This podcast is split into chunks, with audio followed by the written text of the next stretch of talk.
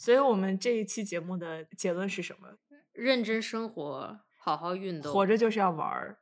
活着就是要玩儿，是的人就是要玩儿，多玩儿，嗯，对，结婚也不过只是一个玩儿的理由。跟大家一起玩儿。跟大家一起玩儿，结了婚也不能光只跟伴侣玩儿，要就是是要把大家叫起来起来，不停的玩儿。就是想办法挣点钱，然后就玩儿。对，想办法挣点钱，然后就玩对，其实说白了，工作就是为了挣点钱可以去玩儿。嗯，对，是是这。样的。我觉得我都长大了，就没有人会不让我玩儿了，所以我就往死里玩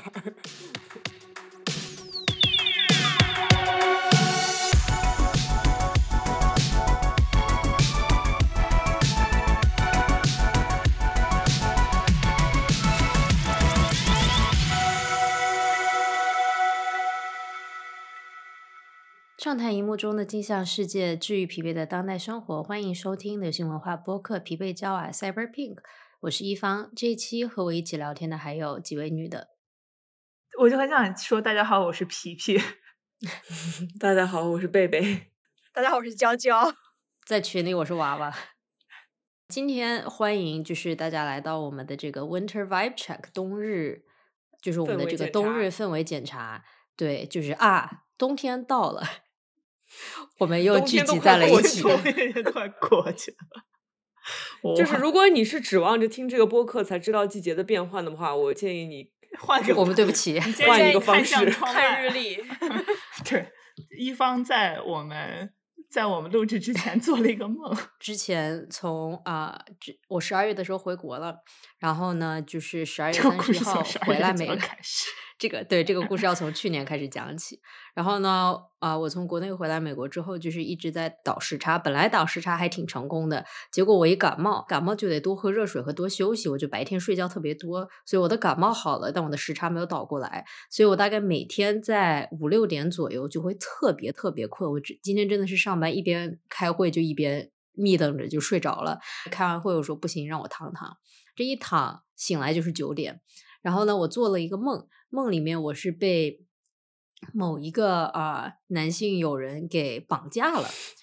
然后呢，是这种情感上的绑架，但是他在梦里边 manifest 出来，我被困在一个房间。然后呢，这个房间跟我的书房差不多，就是有个电脑。然后我记得很清楚，我在一边录播客，然后这个人就冲进来不让我录播客，然后我就一边哭一边说：“我说不行，我答应人家我要录播客。”我又摘掉耳机，然后开始去跟这个绑架我的人去协商。我说：“我求求你就让我走吧，你就让我录完这个再走。”后来我就醒来了，然后我就来录播客了。这个就是 J 人的一个 mindset。要是我是 P 人，我被绑架了，我说啊，太好了，我终于不用录不用录播客了。那我就 那我就装死，我现在就装死。哎呦，我的天！我绝对是能通过我的梦，呃，来感受到我最近最操心的事情是什么，绝对是的，是对是的而且它嗯会在梦里以一个非常具象化的形式出现在我的梦里。我记得我之前有一次复习大学的时候，有一次复习国际关系论，呃，国际关系导论的时候，就当时就所有东西根本搞不懂，就是福山是谁，他名字为什么四个字儿？然后他福库福库亚嘛还是什么？他然后我就记得所有的理论就像呃海啸一样向我扑来，然后我就站在海啸底下弱小可怜无助，但能睡。但能睡对，然后根本学不完，学也学不完。我每次做梦都是梦见迷路，从来没有梦见过其他的焦虑焦虑梦，就是哦只有迷路这一个 manifestation。我的焦虑梦，我反复出现的焦虑梦是，呃，就是我马上就要去一个地方，非常紧急，很要紧。不管是坐飞机还是坐火车，用任何的交通工具，我就是我知道我一定要去那个地方。但是这个时候呢，就是我在去这个地方的路上，在这个进入到这个交通枢纽，比方说飞机场，比方说公交车站，比方说某个某个地方，我要去搭上的那个那班飞机或者那班车的这个这段过程当中就出问题了。你确定这然后就是是梦而不是记忆？这是我的梦和记忆，就是这这此刻现实和虚幻交织。我进入了，我进入了 Matrix，就是我我的我的这个 version 是各种各样的版本，有的时候是什么因为火山爆发，然后有的时候是就更具象一点，因为堵车，然后有的时候是就是对方特别迷糊，根本不知道我要去哪儿，但是我就是我那个梦一直就是我知道我要去这个地方，但是怎么去，然后我怎么到达那里，然后就是一路就是非常多的挫折。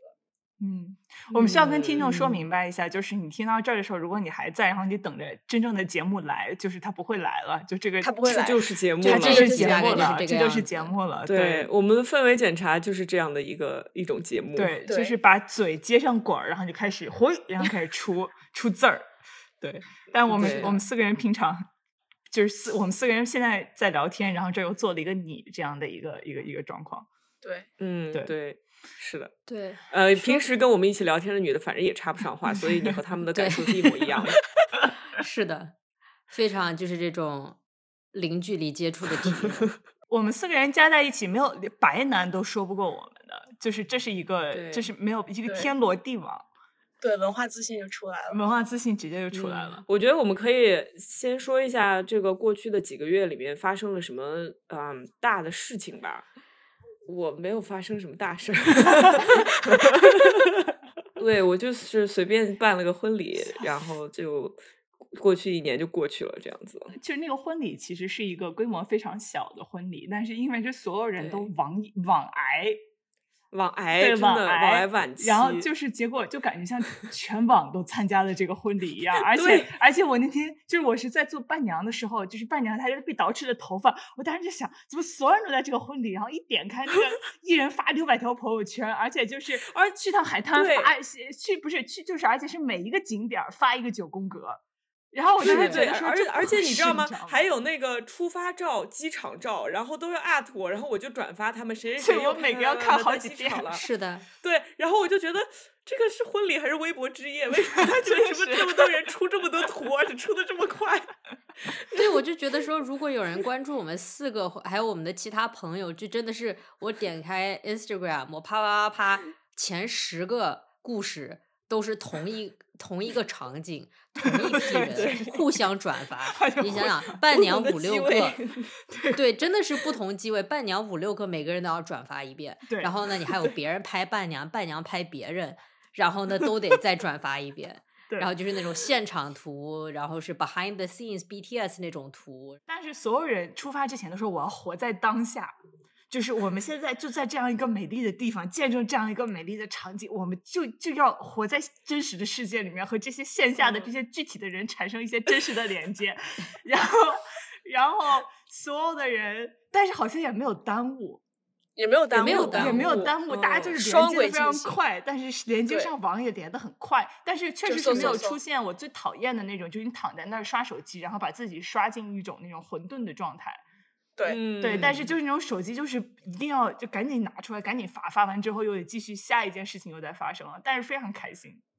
是的，是的，非常开心。对对对，嗯，同意同意。我我我这个办的非常，我这个婚礼我自己挺满意的，因为我吃的特别饱，我吃的很好，嗯然后我每天睡的也很好，就除了最对这个很后一天，重要。嗯，玩儿到最后玩儿到就是那帮人，就婚礼结束了，然后，呃，具体的情况我我就先不说，反正大家就想象一下一种礼崩乐坏的场景。说到礼崩乐坏，花匠从这个婚礼回来之后，对《论语》有了新的理解。是这样的，就是因因为孔子被人诟病的一点，就是孔子对于礼的这个执着。就比方说，就是你的你在这个礼上要怎么样的规矩，然后这个礼显现的到底是什么，然后这个礼的这个时辰是怎样，然后等级是怎样，就很多人在诟病就孔子这一点。但是后来就其实参加完小兰的婚礼之后，我我突然感受到孔子为什么对礼这么的重视，因为因为在小兰的婚礼上，我感受到了一种崇高感和意义感，就是就是类似于就是两个人。他们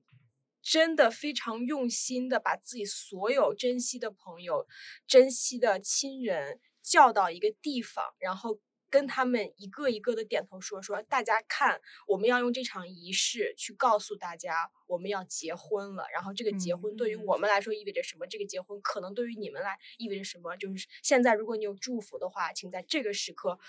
把祝福给我们，就是就是嗯这这才是礼的意义。然后就当我领略到这一点的时候，就是尤其是我现在在回想起来小兰的婚礼，尤其是在那个婚礼的现场，他们在相互就是说这个对彼此的誓词的时候，我我只要回想起这段记忆，这段记忆对我来说都是那种五感非常丰富的。就不管是我回、嗯回想起当时的那种。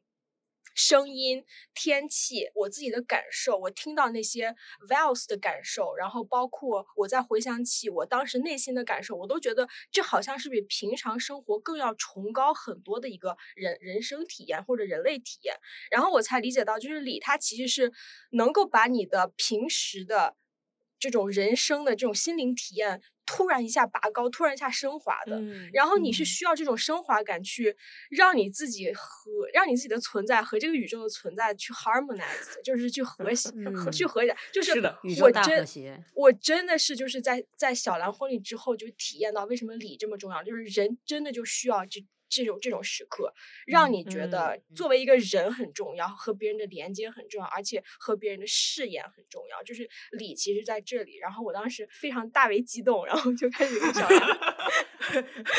然后就就就在跟小杨在在在说，就是说，就是我对礼的领悟。嗯，对，然后我当时说就是基本上孔子整个《论语》就是 like dude，周礼对 Party be lit，dude 周礼比 lit，周月比 busy man，，parties lit。周周礼比 so lit。真的是对，我觉得你说的很对，就是它是一个对于日常生活的一种浓缩和 curation，而且它是一个特别精心的一种一种设计，让你让你这种非嗯常平凡的生活，你给它一种意义，然后它才会有意义。没错确实是是这样的一个感觉。没错，嗯，而而且我觉得你的婚礼它的比例特别好，就是礼占百分之五十，然后月占百分之五十，就是它崇高的地方和我们 就是和我们就就突然就七个大汉很低俗的。就就就 我就是我就是我是这样子哈，就是小兰的婚礼，给大家稍微解释一下这个这个详情，就是我们大概在下午的时候，就是走完了这个崇高的、美好的呃相互致辞的，然后大家一起抱头痛哭，然后祝福小兰和她的伴侣的这么一个呃下午的环节。但是之后在下午环节之后是晚餐环节，晚餐环节之后呢，我们就进入了一个就是大 party 环节。这个大 party 环节，你可以想象成是一个，就是一个一个蹦迪，然后之后还有 KTV，然后之后我们还吃辛拉面，然后吃完辛拉面之后，可能还发生 就发生了一就是一些就是奇怪的，就是大家喝多之后的事情。但是你会感觉到，就是整个这一天的经历，就是礼和乐它占的比例是非常非常协调的，就是有很崇高的部嗯分，然后有非常非常尽兴的部分，就有点类似于那种就希腊酒神那种酒神的这种精神的这种 Dionysia 这种狂嗯欢的那种。然后呢，你在崇高的这个婚礼环节又非常的日神，然后就非常那种庄重，对对，没错，嗯，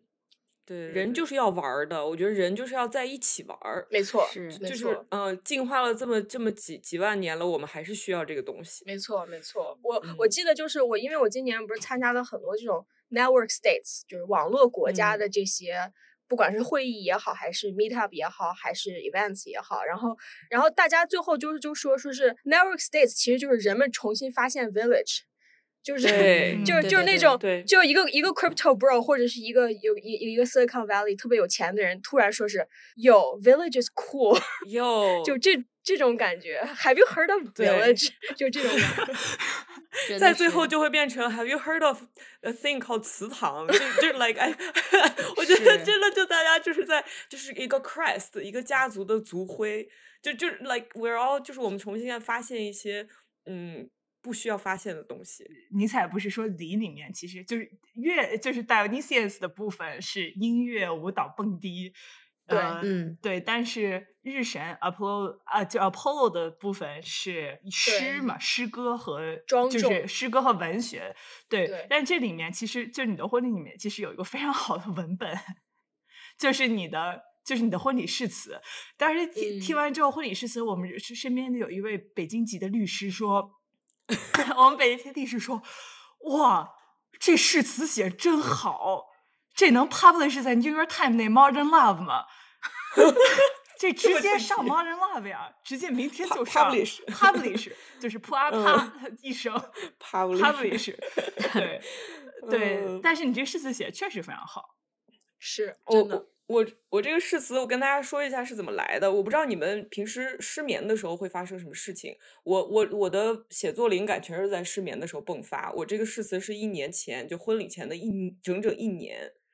还没有确定在哪里哪个国家办的时候，有一天晚上我睡不着觉，我突然对、嗯。嗯，对对，这个这个婚姻有有一些想法，然后我就开始开始拿出手机在那个备忘录上写，就是有点像就像那个就是美国美国明星道歉的时候一样，拿一个备忘录 拿那个发 iPad 发打字啊，对对对，黄色的小便法，对，然后就写，然后就想到，我就觉得，呃，为什么？我虽然非常非常的祝福每一个我去的婚礼，但是我都特别担心，就是这个婚礼会变成一个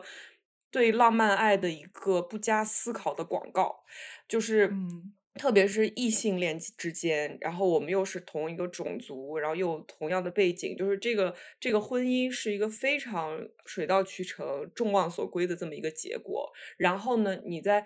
走了这么简单的一条路的情况下，然后你把它包装成呃。命运让我们在一起，然后我们的之间的爱会矢志不渝，然后走到最后，然后这个婚姻代表着我对你永远忠诚。就这个东西，就不知道为什么我自己不是很买账。那我就想，那我干嘛要办这个婚礼呢？就是所以从一年前就开始纠结。一年前我想到嗯你的为什么觉得不买账呢？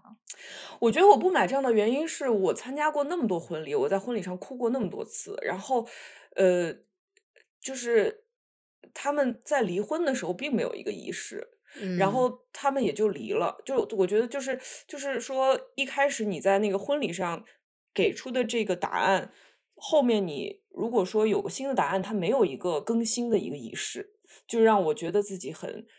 呃被吊在半空中。我不知道你能不能理解，就我觉得人离婚、结婚都很正常，但是我们把太多的重要性放在了结婚的这样的一个仪式嗯上面。是然后你这一辈子的这个情感和两个人之间关系的这种分分合合和起起伏伏，没有其他的注脚了。那所以说，这个结婚的时候的这个注脚，他就应该要想到之后的这些可能会发生的变化。反正我就。对对对，然后我我我我就就是因为这个原因，所以我的婚礼誓词我特别特别害怕，就是我把它写写一些我自己其实不是很很相信的东西。嗯但是我又特别害怕这个我这个人又太拧巴，让人家就是抱着非常美好的祝福来，然后结果我说一堆很扫兴的话，嗯呃，所以就是在婚礼的前一天，我还在那吭哧吭哧的写这个诗词，以至于第二天 来不及手抄了，是让我的那个朋友 坐在那儿帮我抄的。就这个事情，你们大家都知道。对对对对就是头发还在那边儿，头上还套着卷儿，然后就在那边连夜抄党章一样的。连夜抄党章是，而且就是在就是帮小兰抄党章的那个女生，她一看就是那种班上你为了考好会跟她做朋友的那种学习委员。是写字还特别好学习委员，她嗯真的就是感觉那种早上就是帮差生抄作业，对然后对对对对对，就是他要交给老师，然后他交给老师写怎么办？他只能帮差生写就是这样一个场景对，就是他 cover 差生的 ass 那种感觉。对对对对对，他 cover us 一辈子了，居然婚礼的时候誓词都是他来万万没想到，万万没想到。对，但是我就是。嗯，所以所以我觉得我最后呈现的这个结果，可能就是我有了这么多的 caveats，然后最后我我我我写出来的一段东西，呃。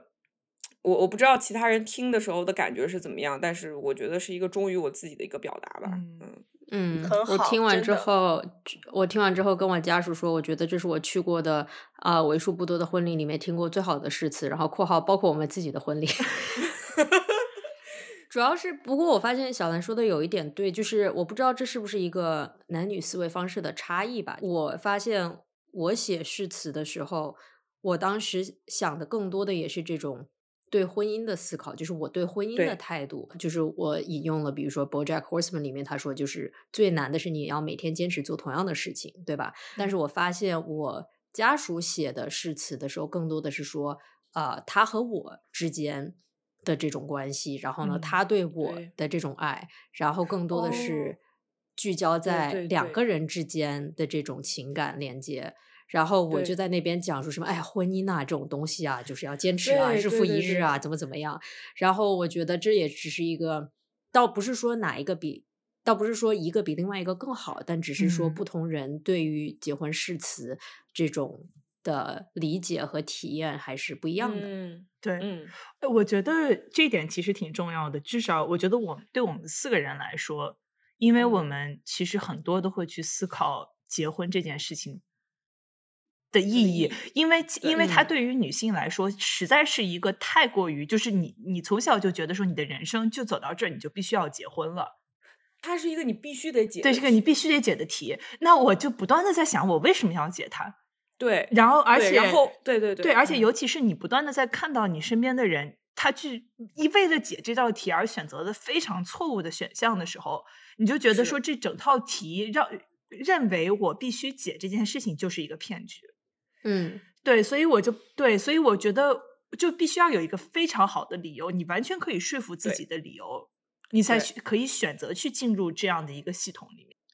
对，对我们来，反正对我，我觉得对我们几个来说是这样的，就是就像一方说，为什么可能男性，就我们这边观察到的男性，在想到结婚的时候，他想的这是我们两个人的事儿，嗯女性会嗯觉得这是一个系统，嗯，对这是你能意识到它是一个结构性的东西。你作为一个女性在这个社会上存在，你要决定你要不要进入这个系统，嗯或者是你的你的 default，你的原始设置就是你要进入这个系统。那么如果你不想进入的话，你需要想进入很多事情。是就是说到这里，就是突然意识到，男性对于这个系统的理解是，我就是这个系统，你来进入我的感嗯觉，因为它是镶嵌在这个系统之内的。而女性她在面对这个事情的时候，她要先去拷问这个系统，然后再去决定要不要去对，去去思考跟这个人的关系。所以它其实是就是。这嗯女性面对的是好几层的东西，但是男性往往面对的只嗯不过是我选择哪个伴侣的事情。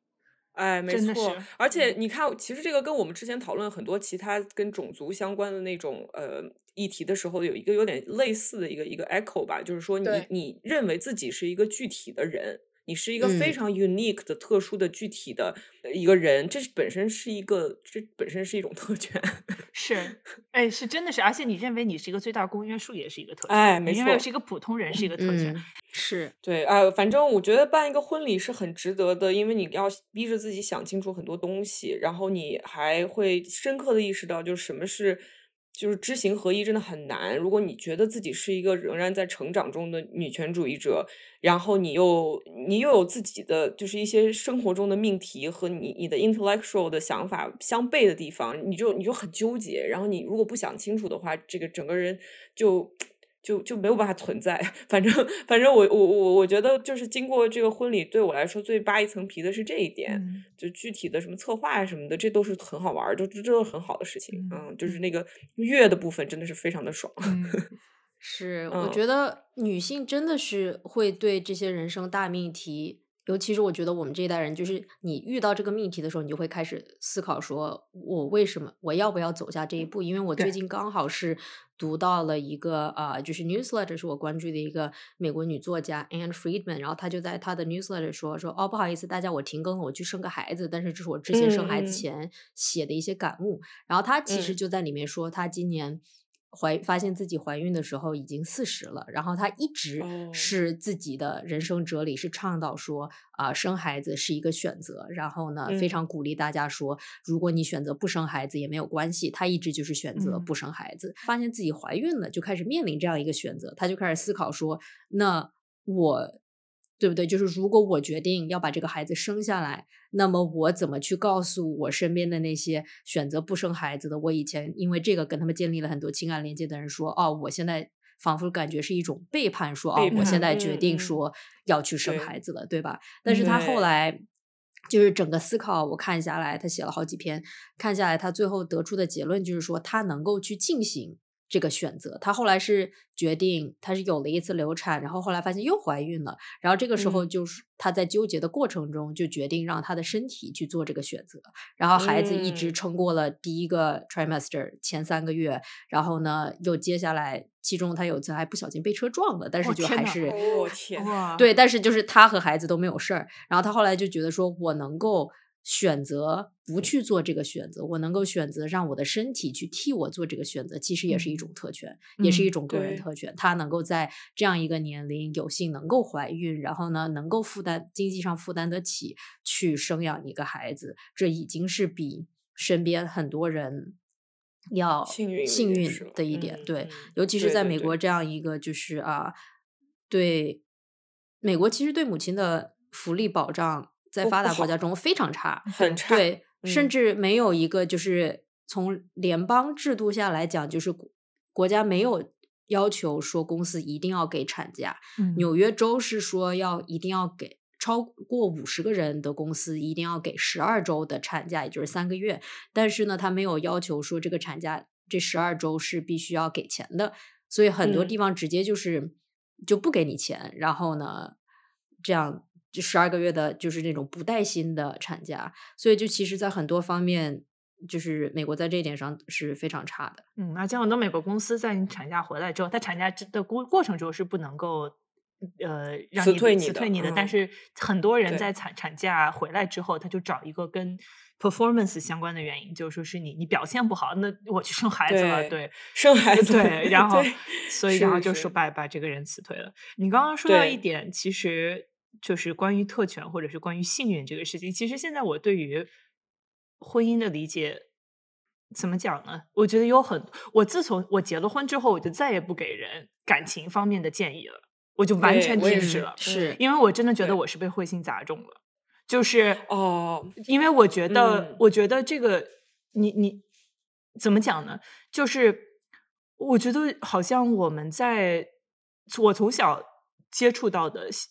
呃接触到的整个这一套话语体系，都是说，你作为一个女性，你你的人生的一个，你就像要高考一样，你就一定要去，你一定要结嗯婚，你一定要生一个孩子。然后，但是我觉得你能够经营一个，然后就是婚姻，如果它成功，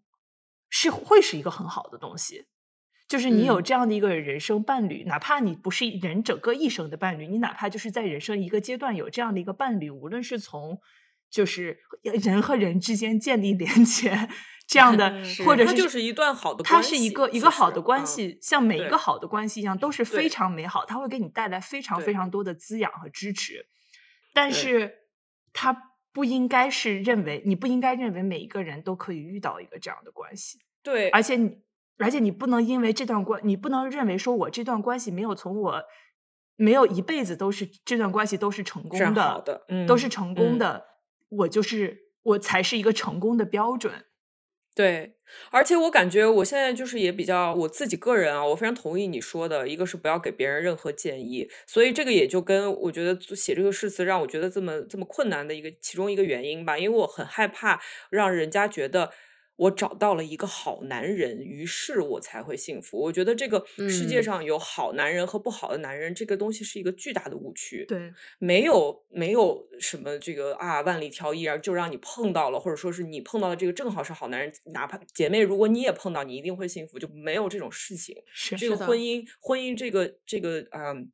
这个系统它是一视同仁的，或者说他对所有人的压迫的等级的区别，就是你自己你的这比如说你你身上的其他的标签和其他的因素给你带来的一些保护，嗯它能减弱一些。嗯，婚姻这个制度对女性的压迫，但是它是不可能不存在的。而且再好的一个男人，就像再好的一个警察穿上警服以后，他也会被也会有可能会出现各种各样的暴力问题一样。就是我嗯们真的不能说这是一个好苹果和坏苹果的问题。对，是这样的。对、嗯你说到所谓婚姻，其实更多的除了人与人之间的连接，它还是家庭与家庭之间的连接。就像花嗯酱刚才说的，就是大家又回归到了这个所谓村庄的这么一个概念，社群的这么一个概念，对吧？很多时候就是。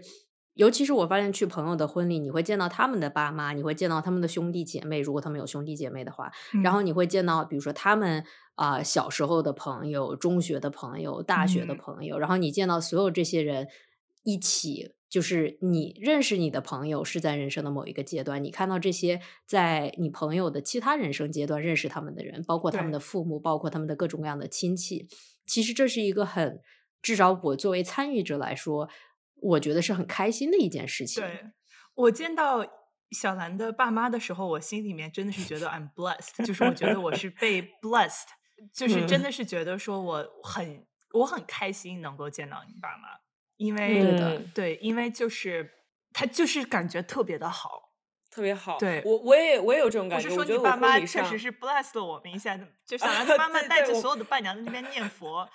然后我们带了都律动母心就咒教教我们念律动律动母心咒，对，但是也确实 bless 确实被了一下 blessed，了但是我确实就嗯是 I feel very blessed。嗯，我我觉得整个婚礼上让我最幸福的两个瞬间，如果要一定要排前三的话，第一就是我们我我爸我妈刚来那一天，然后要彩衣娱亲，然后你们一群嗯人坐在那儿听我妈聊天，然后我就感觉到啊，我把我最喜欢的朋友带到你面嗯前，这样你可以看看我现在都是是什么样的一个生活状态，和什么样的人在一块玩啊。对，然后另外一个瞬间就是那个认识十几年的朋友给我，就是那个帮我抄作业的那个朋友、啊给我讲讲的那段话，就是你因为作为嗯。Maid of honor，你要讲一段话嘛，哇，就是结婚的时候听伴侣的誓词，我。就是不为所动，然后他讲话的时候，我哭的像 哭成鼻子，之后我回头去看那个视频，整个人昏嗯过去。对，嗯，真的是这样的，所以礼真的很重要。我我我我完了之后，我就我之前从来没有想过要办一个婚礼。我当时婚礼就嗯是、我当时的婚礼是呃给大家发了一个短信说今天早上九点爱来不来，反正我们到时候人就在 这招里，然后你呼我们去来不来？对，我们去河边集合。我们去这个这个小水池的旁边集合。对，而且甚至到这一群人像春游一样像样春游一样，离谱到什么情况？因为大家都是瞎穿，然后我们只有一个朋友穿的三件套的西服，就是只有一个男性朋友说，这已经我已经在疫情里面快憋死了，我必须要穿一趟这个西服过来，嗯然后、嗯呃，就是不出所料的被认为是新郎，然后就一对阵场面一度极其尴尴尬一度混乱其尴尬一度超级混乱。对，然后狗也在 叫啊什么的，就然后还有一个人丢了，迷路了，迷，路了，对，迷路了就整个找不到停车，各种各样的。，对，但是对，然后终于终于这些所有事情都结束了，我们大家说，哎，坐下喝一杯吧，发现没有水，又没有人带水，对，然后但是但是但是挺开心的。对，现在是很开心，就很混乱，但但是我就觉得说，呃，我我从来没有想过要真正的去搞一个婚礼，然后我经过了你这么一场周礼和周月，我就突然觉得婚礼真的是有意义的，说不定我也可以再。补一个，因为嗯就完全是一，它其实真的是让你的所有朋友。你人生阶段中的不同的人，因为你在人生阶段不同阶段的你自己和这样的这些人，你曾经的喜欢很喜欢过他们，他们曾经很喜欢过你，他们有可能现在也喜欢你，就是你们曾他这些朋友都是我人生的一部分，他对我和他嗯们的接触成为了我现在的人。让我成为了我现在的人，所以就是你去，然后包括自己的父母，包括伴侣的父母，就包括所有人聚在一起的时候，就是我会在你伴侣的父母身上看到你伴侣，同时我也能看到为什么你伴侣为什么是这样的人，同时就是为什么我们觉得他是个很嗯。好的大哥，很好的人，我们嗯。在他爸爸身上，在他妈妈身上也可以看到这些东西。就是所以就是整个这一这整个，我就突然就觉得我们不再是一些被原子化的这些小对小嗯小小小小小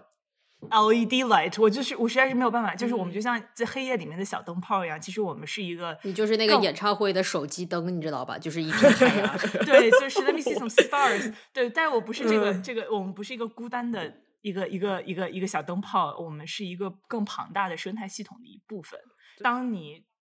以一个很清醒的状态选择了当下进入一个婚姻的时候，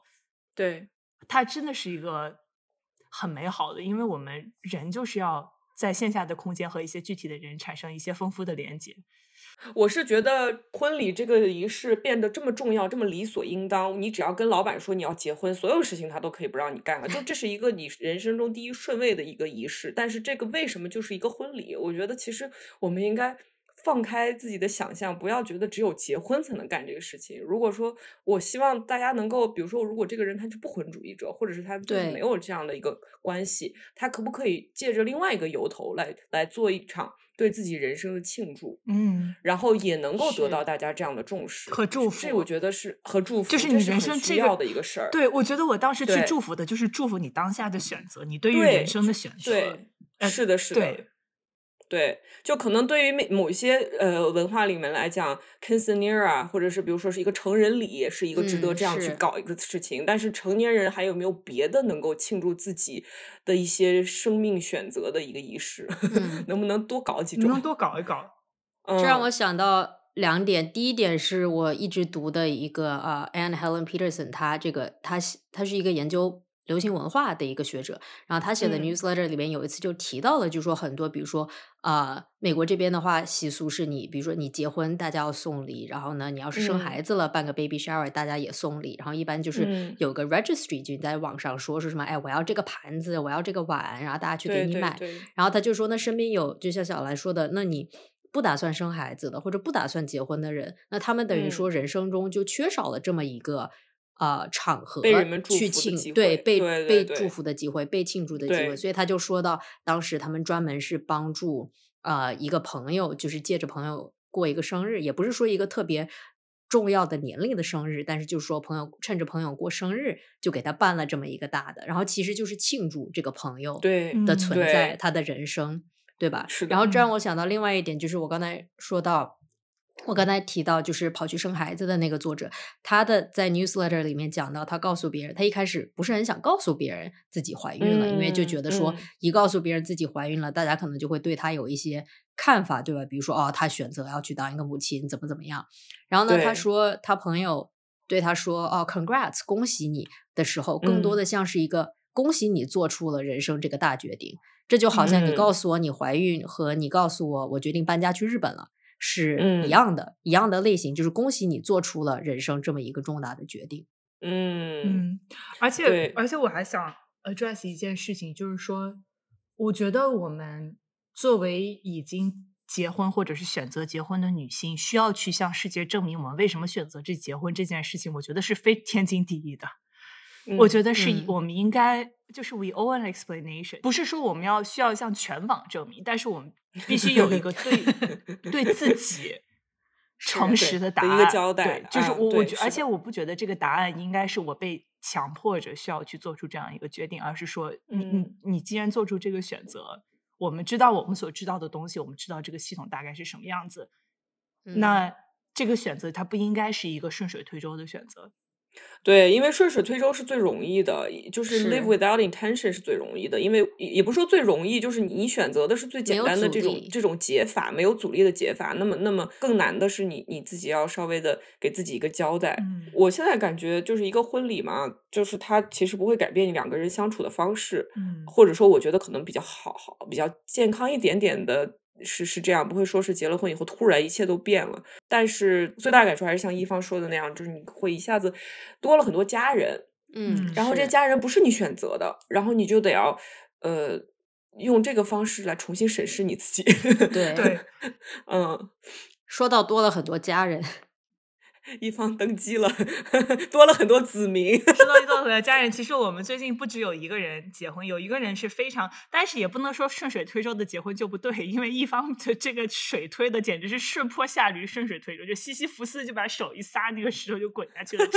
是是这样一个情况，就是呃，我是当时先领了证，然后呢，领完证之后是在啊、呃美国这边办了个婚礼，然后美国这边办的婚礼的时候，一切都是我做的选择，就是嗯从选家属开始，到选戒指，到选场地，到整个策划的过程，基本上因为我家属就是属于一个。啊，你审美好，你选吧，就是我差不多都行。嗯然后呢，双方爸妈也都是那种，哎，年轻人办，年轻人自己搞，所以就是一切都是我做出的，我去做出的这个选择，包括布置什么的。然后呢，就是整个婚礼办下来非常开心，都一起在能够去庆祝这样一个场合，觉得很好。对，因为当时还算是在疫情期间嘛，所以就是啊、我爸妈能来，但是其他亲戚不能来。然后我爸妈其实就是双方都是挺大的家庭的，所以就是我有很多三姑六婆啊，然后是各种各样的各种各样的 cousin，很多个 cousin，所以就是他们都没有能够来参加婚礼。然后这一次呢，现在就是啊、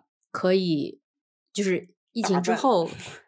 疫情之后可以啊、呃回中国了。然后就是我老公也他也我家属他也没有去过中国，他爸妈也从来没有去过中国。然后呢，这就一下子演变成了一个我带着我老公和他爸妈一起畅游中国，体验中国五千年历史的同时，还要办一场回，就是回我老家办一场回门宴。然后这个回门宴，我一开始跟我妈就是说，我说咱们就吃个饭，因为我老家是北方，北方习俗是吃午饭，不是晚饭，所以就是如果你要办婚礼的话，一切都是在早上发生，然后大家中午吃个饭，吃完饭下午就可以爱干嘛干嘛就回家了。所以呢，我就说嗯咱们就中午吃个饭，然后呢，双方家人呐、什么就是爸妈的朋友啊，就差不多也就摆个几桌。然后我妈说好，然后我妈就是回老家看场地，跟她的几个姐妹们一起讨论。然后这个几个女的在一起就很容易来事儿，你知道嗯吗？就是一个我们不知道发出去。对我们没有感同身受。对，就是主要是我妈，我妈妈的几个姐妹们都比我妈要能来事儿，所以就是他们一说说人家就是啊，因为我家属的爸妈是韩国人，说什么人家就是我们得给韩国人见识见识中华 传统文化，中国的婚礼，中式婚礼是要怎么样子的。然后呢，我妈给我打电话告诉我这件事情的时候，直接一开始就说：“你先不要生气，你听我说完。”就真的是一开头就是你先不要生气，你听我说完。所以就是就蹭的一下，就这是一个地地缘政治事件了，已经。这个对地缘对对政治，这已经是个这是一个呃不是个人国际关系导论里面有一整章是关于这个的。对，真我的是真的是现在给你找这个我们这个群聊里面别人说的东西，这就真的是一个地缘政治，你知道吧？我给你看，这个事情是这样的，就是我们当时看到的那些照片呢，其实就是整个情况就是一方要登记了，然后而且是一个而且是一个呃，就是一个来自就高丽高丽和亲的这样的一个一个场景，然后而且主要是那天是深夜，就因为因为国内中午嘛，已经是深夜，对，然后突然就照片就开始来了，然后我们所有人啪一下就坐起来了，来活了，就是那种睡什么睡起来嗨那种就。是睡什么睡对，就 这个情况是，因为我妈知道，我如果知道细节，我一定会说为什么要搞这么复杂，所以我妈就刻意没有告诉我很多部分。我只是知道它是一个中式婚礼，比如说有敬茶仪式，有接亲，然后呢接亲，因为就是也没有伴郎伴娘，所以就是一群亲戚，大概就是过来热闹热闹。就这个部分我是意料之中的，我意料之外的是什么呢？就是啊、中式婚礼部分是不是说咱们就穿个旗袍在台上走走这样一个情况？他们当时选的是一个明式婚礼的风格，就是我穿那衣服就跟人家大明宫词里面是一样的，你知道吧？黄袍加身，对，长袍嗯加身，对就真的是这样方的头就那么点儿，但是他头上戴着的那个量，我觉得大概就是顶了几斤的假发和头饰，脖子就颤颤巍巍的。对，然后那天刚好是啊、又下雪，然后又是零下十摄氏度，然后呢，我在里面就是塞了 Uniqlo 所有能穿的那种小羽绒服，你知道吧？全部都叠在里面了，穿了三层裤子，所以就真的是一个怎么讲？这就是一个你描述给别人听的时候，或者是我描述给别人听的时候，我想想就觉得很崩溃。但是呢，其实到头办下来，我能够理解，就是其实就是回到花匠之前说的礼，对吧？就是孔子说的这个礼，其实是有一定的意义的，就是因为你看到所有的这种各种亲戚，包括比如说我爸从小玩到大的朋友，就是那些叔叔们，我可能以前初中的时候见过，还跟他们一起去钓鱼，但是后来就也很久没有联系了，然后再次见到他们，就是这么一个场景。所以其实看到所有这么多人来一起去庆祝你们家多了新的成员，其实也是啊、很令人幸福的一件事情吧。啊、我找到那条短信，嗯真的是我一个姨妈在群里说什么啊、家属及其父母第一次来中国，我们不仅要热情相待，还要给他们展示中华文化的巨大魅力。这可不仅仅是两家人，还关系到韩美人民对中国的认可。祝愿家属及其父母的中国之行圆满。哦，就是就是，我觉得是这样子，就是我觉得你的亲戚有一种对你的爱，然后这个爱会被嗯。翻译成我必须要对你有个交代，但是因为就是因为你的人的思想是被你平时所接受的信息所支配的，然后他对你这个爱，然后又经又经历了一层转译，然后就转译成了这个韩美是啊、地缘政治事件这样一个框架了，我觉得这很有意嗯思的。这个是我们的生活中的政治语言渗透在生活中的真的是这样的，错真的嗯是这样的。是，并且就是当时双方亲戚就是真的是吃饭那个正阵势，你知道吧？就真的是像是呃国家首领互相访问一样，就全都是大圆桌，全都是就是什么山珍海味，然后交换礼品的时候互赠的都是国礼，就是韩国送的是高丽参，然后是呃中国这边送的是瓷器，你知道吧？我觉得就是这个礼，它也当然也不是毫无代价的，就是它婚礼嘛，因为它现在变成了一个呃产业就对很多对它是一个巨大的产业，而且一个一一张一张餐布，它只要说是婚礼用的，它就会价格就会变变高。是的所以一开始我对这件事情非常的抵触，然后我想怎么才能省钱，然后把这个婚礼给办了。然后后来也非常没有办法避免的落入一些俗套，就是觉得这个钱现在不花，这辈子什么时候还能花呢？就就是、嗯就这些婚礼的这种大的 big wedding industry 这种话术，它是有用的，因为它。呃，掌握了你的一些作为人的非常脆弱的心嗯理，比如说我要给我的朋友最好的，嗯然后我要给我的伴侣最好的，就这样的一些一些心理。嗯，对对，但是你知道我让我很震惊的一件事情是我当时在在我就是我们公司给我们讲讲那个期权的时候，嗯，就是嗯因为他会有给你讲说你们公司的期权，有的人怎么怎么样，然后有人说对啊，然后就是那个来的那个姐姐说，哎呀，你们那个你们这有很多有的人去拿自己的期权买了房，有的人去拿自己的期权作为自己孩子的大学的那个。呃，嗯就是给攒人家让孩子去上上非常好的大学，然后有的拿他去办了一场婚礼。我说啊，啊，就是对我但觉得是是的，嗯，对，但是他就是至少在美国，他就是这样大的量的一个一个一个数字，对他就是这个这么大的量的一个数字，我我当时觉得非常非常的震惊。对，不过就是因为你一个大的花销里面有很多，比如说你装修，你也知道自己注重什么东西，你比如说注重面子还是里子，是舒适还是 aesthetics，然后你在办婚礼的时候也会看到自己的这样的一些一些嗯。preference，、比如说你在意吃的，还是在意花，还是在意这个宾客的体验，还是在意呃现场的音乐，就这些东西全部都是一个自己价值观的体现。对，那有时候你就觉得说，嗯，哎你知道我最近在听一个听一个呃 Ezra Klein 的一个播客，就讲到品味这个事情。嗯就是说品味这个东西，它被非常非常的消费主义化，但它其嗯实本不应该是一个非常消费主义的东西。就比如说你刚刚、嗯你刚刚说的这些，我当时就心想，那我都在乎，因为我觉得我嗯自己，对，我大家都在乎，对我觉得那我是都在乎，你不能什么都有。对但是你可以什么都有，你就就是往死里花钱。对对，然后我当时觉得说，就是这这这很过分。对，对就我觉得这很过分。然后是对我觉得最让人这一步，我你说到这一点，我觉得最让人感觉到难受的是，你你知道你自己有很多很多的你想要去展示出来你自己是谁，然后会被类似于转化成一些品味的选择，但是这些选择又又最后 ended up 全变成了商业的选择，就是我觉得这是是最让你就是感觉到沮丧的一点。对，而且我对于很多事情现在都是这个看法，尤其对于比如说穿衣服这件事情，我也是这个看法。对嗯。对，就是你，就是我觉得穿衣服这件事情作为一个自我表达的这样的一个东西，它本来就是一个非常丰富的自我表达的一个形式，但是然后它嗯。又变成了一个，嗯，就是你要么花很多的精力去淘，是，然后嗯要么你你要么就花很大的花钱买价钱去。买，要么你两件事情都要做。对，是，是的。然后我就什么都想要，我就又想不花 时间，又想拿这个事情去做自我表达的一部分，所以就很就是想的有点美。嗯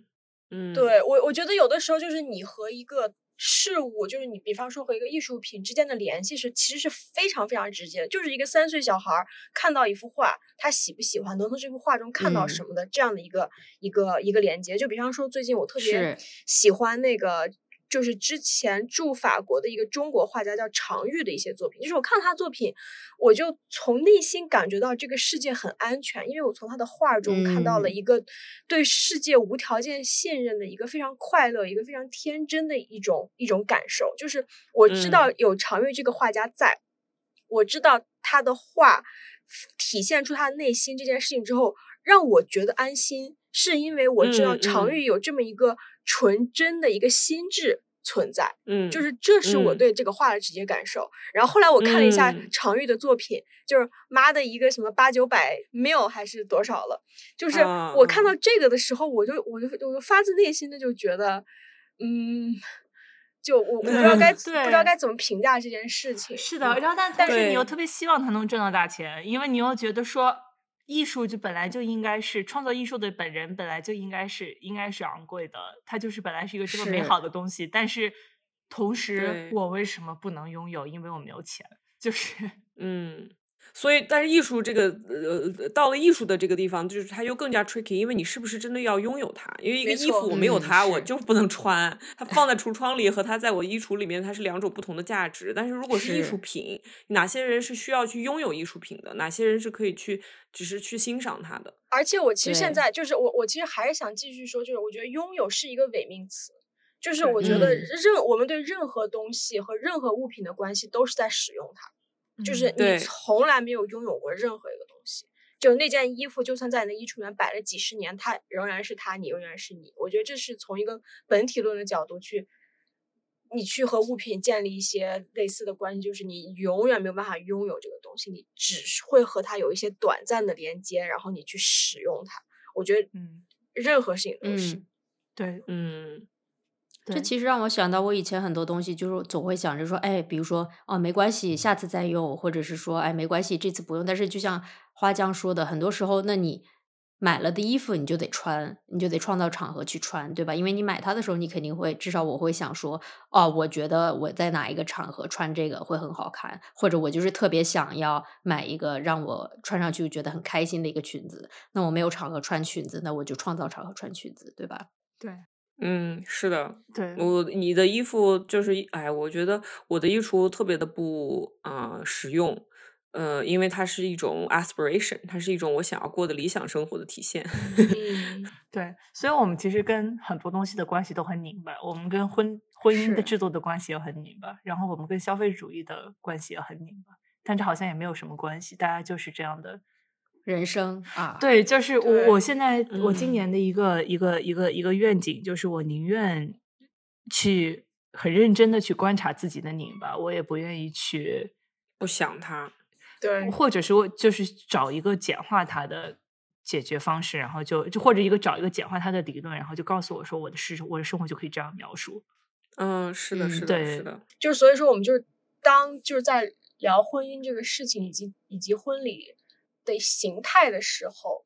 就对于很多人来说，这是一个需要逃离的东西。对对，是的，是的，是的。而且逃离是对很多人来说是非常正确且必要的选择。是，对对对。而且因为婚礼这个东西，它有很多就是想都不去想的，它的一些假设，其实当你去想的时候，你都会觉得，哎，这个可能不是适合所有人，或者哪怕它适合我，我能不能稍微的去 push back 一下？就包括。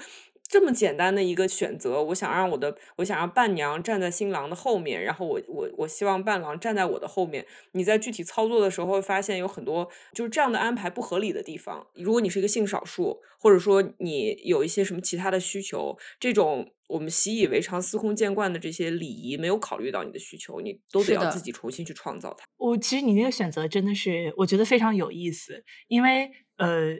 在婚礼上，新郎和新娘是面对面的，然后新郎呃，新郎后面会站一排人，新娘后面会站一排人。但是当时小南就说：“我能不能让新娘呃，让伴娘站在新郎的后面？这样我念誓词的时候，我的所有朋友都面对着我，看着我。嗯，同时我伴郎站在我的身后，这样的话，我的伴侣念誓词的时候。”也其实你都不能算是伴郎，就是这些，我就很我也同时伴郎和伴娘，对于你这个婚礼来说，已经都是破碎的，对，因为有很多性少数群体站在 对对对站在上面，所以都是一些伴人。然后伴人这个词，“bright person，对吧？对，groom person，groom person，但是就是半人和半人站在半人马，相当都是两批伴人。对，但是你就其实做了一个这样的一个简单的调整，把伴郎和伴娘，我就必须要用这个词换了一下，嗯，对，然后就乱套了，因为乱套了，乱套了，因为你站上去的时候，按理说伴娘跟在你的身后，要把你的裙子摆上来，然后这时候就变成了对，然后接过你的花儿，然后这时候就变成了首席伴郎摆裙子，然后要捧着花儿。对他不介意，对他完全不介意这件事情。但是这个时候还有一个伴郎，首席伴郎要从兜里面掏出一个戒指，塞到呃新郎的手里面，新人的手里面，然后然后新郎又要把这个戒指拿出来，然后再给你。但是但是，如果他后面站的是伴娘，伴娘没有兜，至少是没有兜，对裙子没有兜，他就没有考虑过伴娘需要。对从兜里掏出来个东西，然后。你的半人，的你的半人里面有一个是有兜的，然后他就要形成一道 人墙，就是跟抗洪救灾一样，然后要把这个戒指给你一个一个再传上去，然后所有人手里面拿着花儿还要传戒指，然后突然这个场对面变得极其的混乱。对对对，是的就这么一个小小的调整，就要有做这么多的调整，嗯，对，就包括很多什么，比如说一般传统不是就是父亲把女带着女儿走下去那个的 aisle，、嗯然后呢，我当时就觉得说不行，我就是我得双方把，就是我我希望我爸和我妈 都一起去，我永远都会对这个画面，你继续说。没有，对我就是希望呃，我和我爸我妈一起走下去。所以就是你要考虑你设计场地的时候，那么你就得确保你的这个过道，就是你从哪儿走去哪儿的这个过程，你得站得下三个人，而不是两 个人，对对吧？对，很多这样子的对，然后所以就是 一方就像被逮捕了一样，彩排的时候像被逮捕了一对，样，上台的时候也像天还是很美的。夹过来的。所以我们我们最近上头下头是什么呢？我们最近上头，我觉得我们最近对于婚姻制度就是平头，平头平头吧对，嗯对就是有上又有下，嗯，我嗯，就是希望如果你对于婚姻制度是下头的，你有选择下头的有没有。正头？就是正头就是滋滋滋，就 什么东西？就是震动，就像电动牙刷一样。滋像 就是上下上下就上是上上下下上上点下头下。嗯这期我们可以接一个情趣用品广告，其实呃，上头的东西大家有没有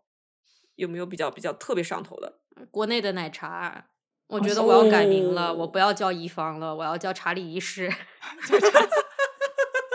咱真的正好你也登登基了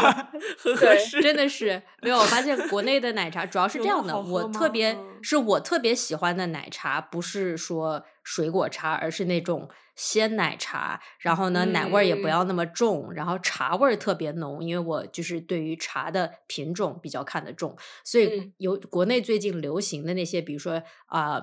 茶颜悦色、那个霸王茶姬、查理一世等等，这些全部都是走这种啊、鲜奶茶，应该是这个就是这种鲜奶茶的哦。路线，所以他们用的茶都非常好，然后再加上本来就是哦。亚洲的牛奶奶味儿都不太重，不像是美国这边很多时候就呃牛出来给你探了个头，对，嗯，对，就是你一喝这个就立刻闻到了这个牛的这个 奶的味儿。牛的奶的味儿。呃，好吧，不是牛，不是牛奶，是牛的奶，就是对，反正 nipple，这个比比牛奶更是 upstream，对上游的一些上游，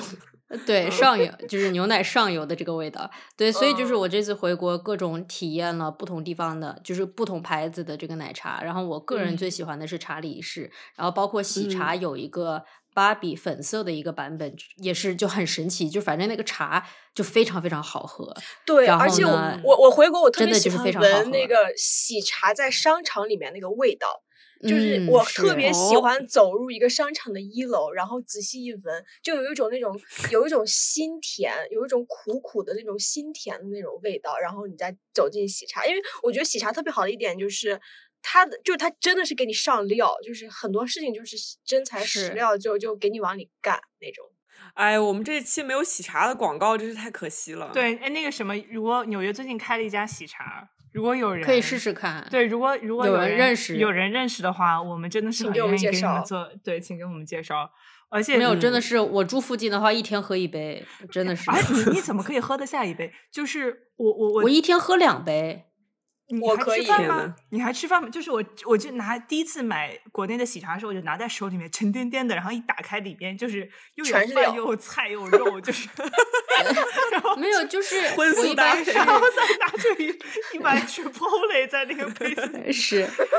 没有，我之 前是，你知道吗？我走之前就是一般回国都要做什么三大件嘛，什么剪头发、美甲，啊然后就是喝奶茶。然后我当时真的是喝买了一杯喜茶，然后去剪头发，然后呢剪完头发之后又去查理一世买了一杯，然后呢去做美甲，就是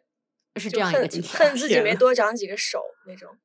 多长几个胃，嗯，多长几个胃，嗯，对，我说我最近的上头吧，我觉得你说就是我又对，就继续对滑雪上头，就是、哦，哦，就是，我真的觉得哦太令人多快乐了。健康。对，是非常你说说为什么？说说为什么？展？开讲讲。嗯我我在学会滑雪之后，以及开始特别特别特别享受滑雪这件事情之后，我每次看一些，比方说就是很多山的这种物理的坡度，对于我来说，就是在我大脑中产生了质的变化。就之前我会，嗯就之前我会嗯觉得我从这个坡上摔下来，我会可能会死。但是现在我看到我看到任何山坡，我都会想一下，我说这我我会死吗我应该怎？就是我我会想一下，这个我应该怎么滑滑？对我该怎么啊滑？然后这个滑下去会有会会有多爽？嗯，就是我觉得嗯，我觉得就是就是就当你觉得你就是你和你的雪板变成了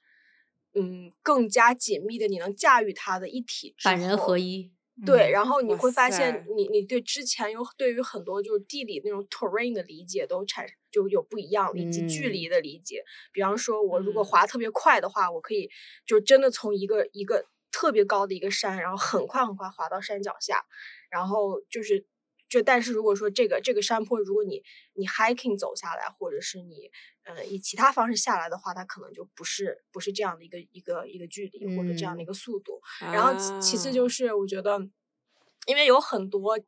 呃是很多很多漂亮的那些山，然后一些呃一些角落，真的是你只有滑着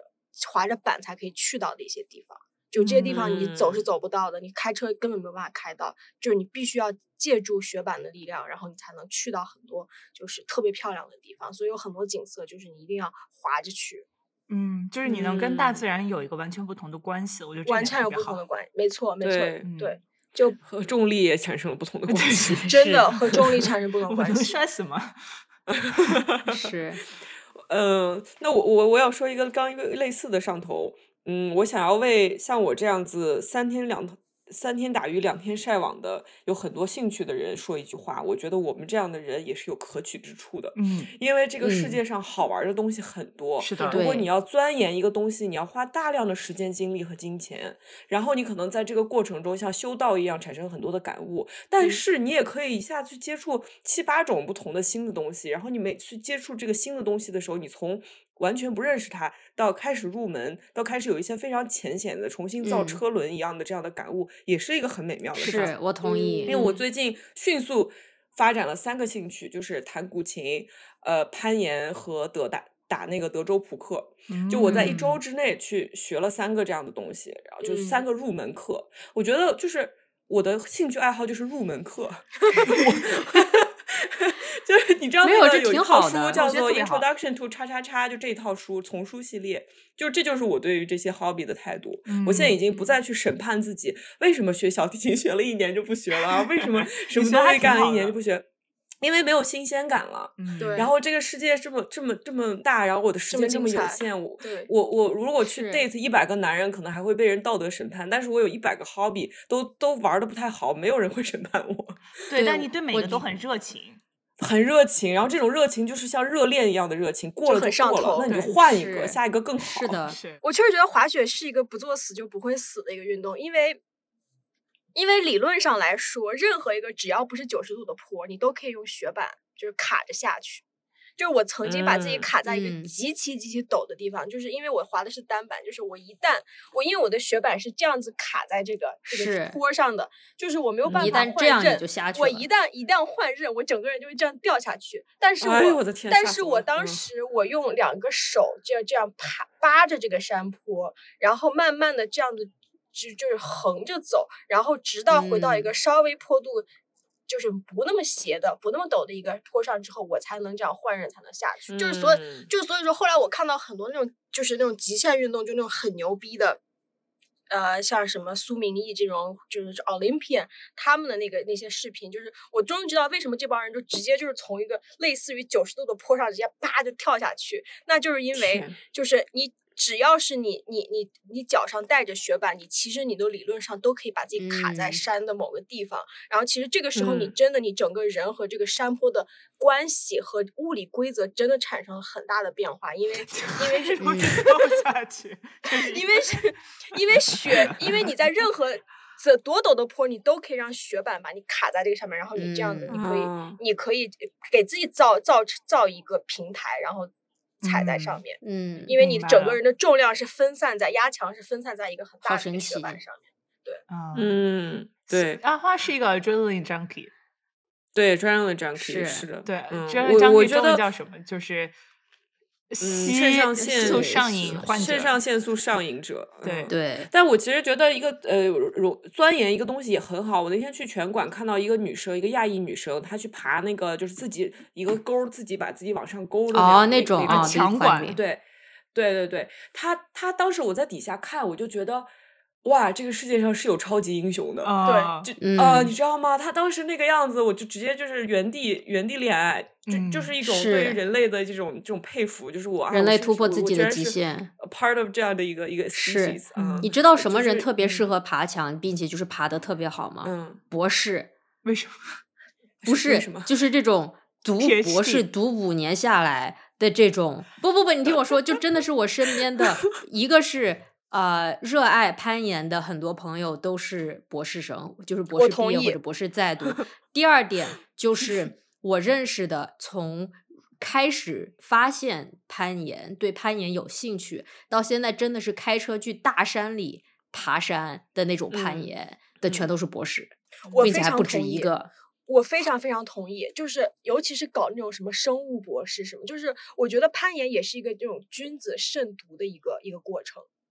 就是一是就是有一个佩服其实。他他有一个非常直接的一个就是一种 problem solving 解决问题的一个心态，就是是而且。而且很多攀岩的人就是叫一条路线就叫 problem。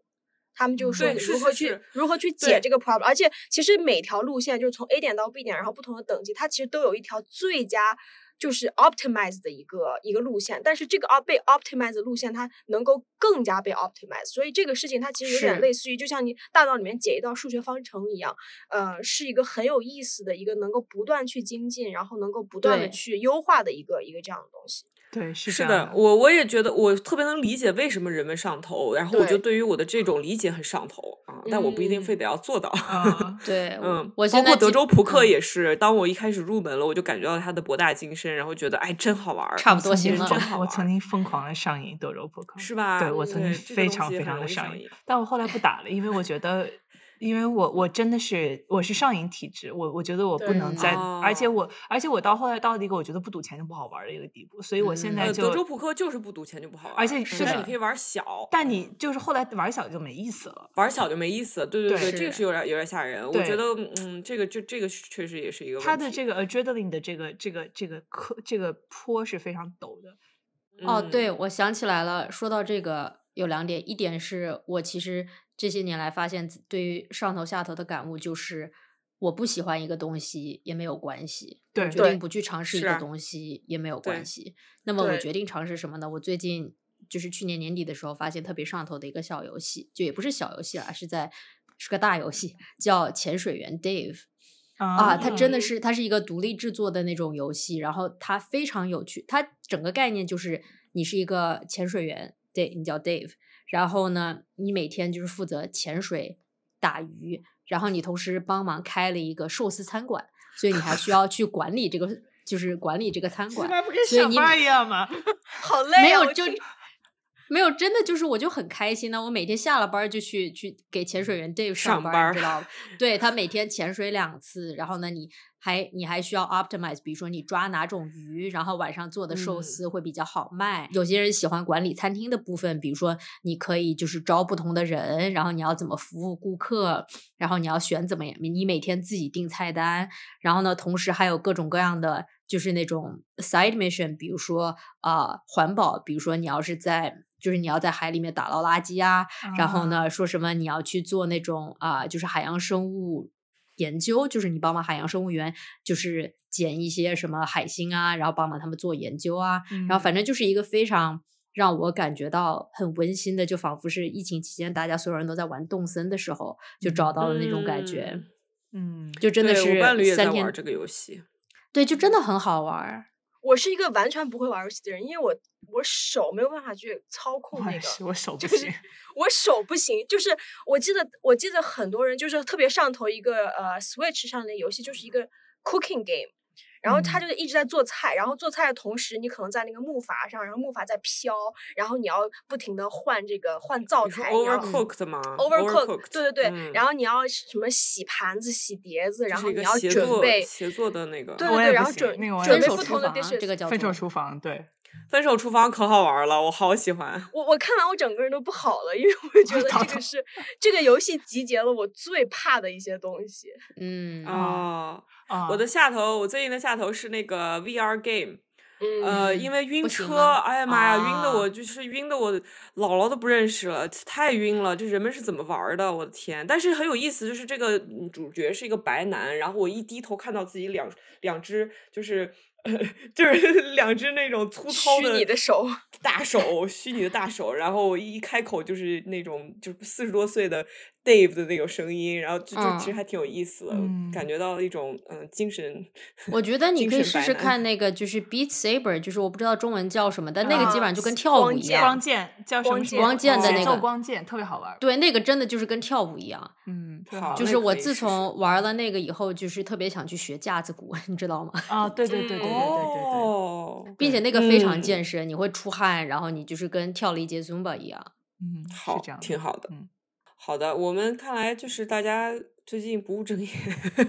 对，我还没有说我自己上头什么，我想想啊，来来来，呃，我想想我上头什么，我我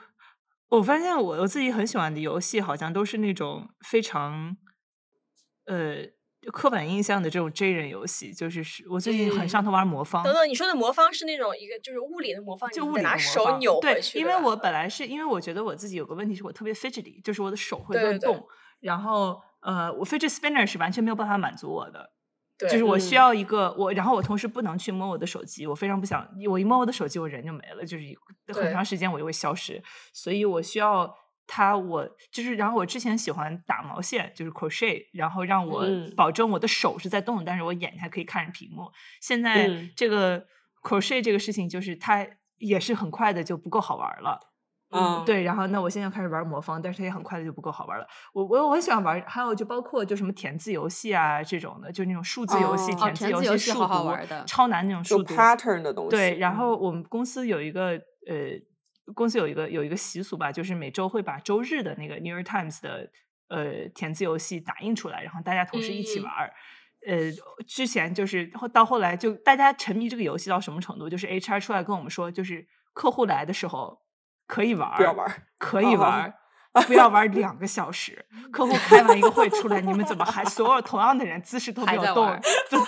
而且都 都围在那个地方，能玩那么久吗？哦，就是可以，因为它很难。是这样的，就是以为是就是填字游戏，一开始你以为是考词汇的，但它其实很多时候考的考的是你的，文化呀，对是它是流行它是嗯。流行文化。然后呢，尤其是比如说你一般《纽约时报》那个周一是最简单的，周日是最难的，然后周日的那个比平时的又还复杂更大。然后它会有很多的哦谜语在里面。主要是人越多就越容易，就比如说一个 couple 两个人一起，你覆盖了大概一个美国 couple，然后你基本上能覆盖个百分之可能四五十的知识点，剩下的靠猜猜，靠怎么样。但是如果一大群人一起做的话，它的覆盖面就很广了。对，但是还是很难，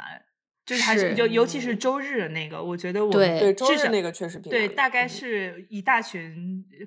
而且我们不只是美国人，而且我们就是已经到了，因为他有时候会需要有一些跨文化的梗，然后我们就拿着去，就是法语的什么，我们又不得不站在那个我们公司唯一一个会说法语的人门的 会议室门口，然后等他出来的时候，这个是什么意思？对他经常啊会有问说什么法语的什么女性什么单人是什么，然后对对。对，然后我有一次开着会，然后我就看到我电脑后面站着一排人，然后有一个人就默默的把那张纸举起来，然后我就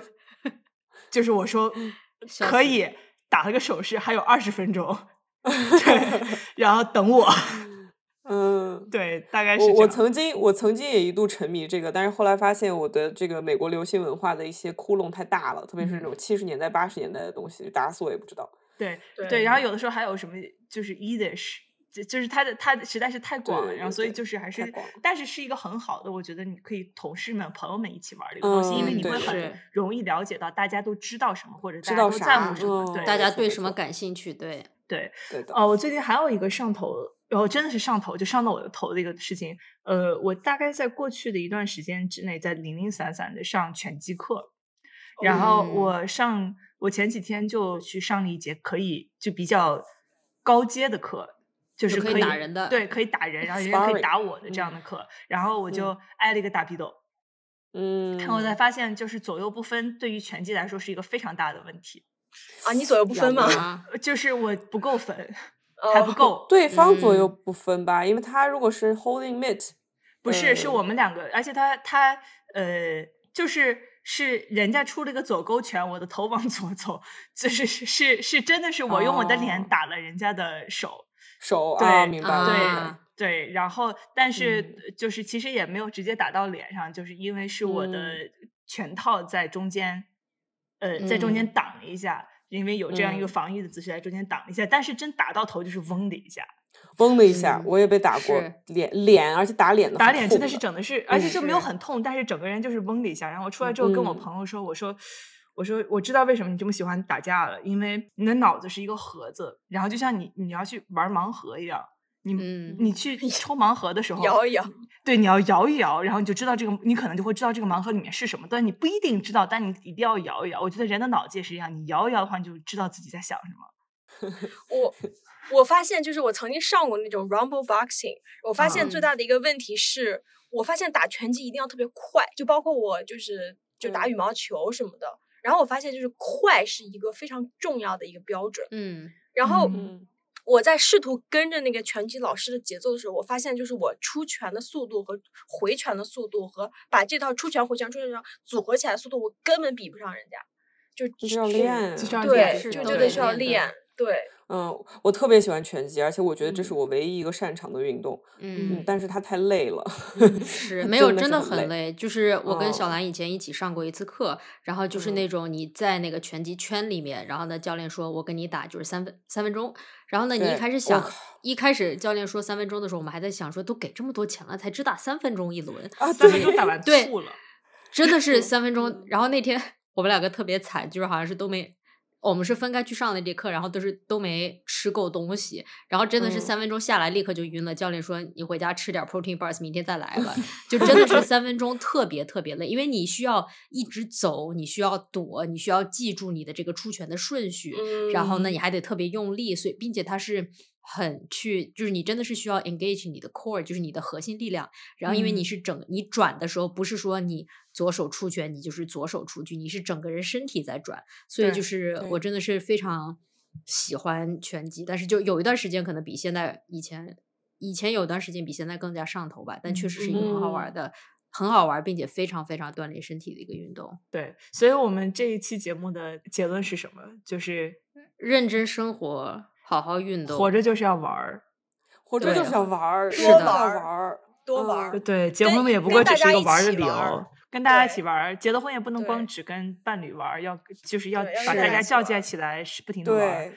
对，就是想办法挣点钱，然后就玩儿。对，想办法挣点钱。错对，其实说白了，工作就是为了挣点钱可以去玩儿。真的这也就不能不花，一定要 就是我觉得我是都长大了，就没有人会不让我玩儿了，所以我就往死里玩儿。只要胆子大，一周七天都是假。对，真的是，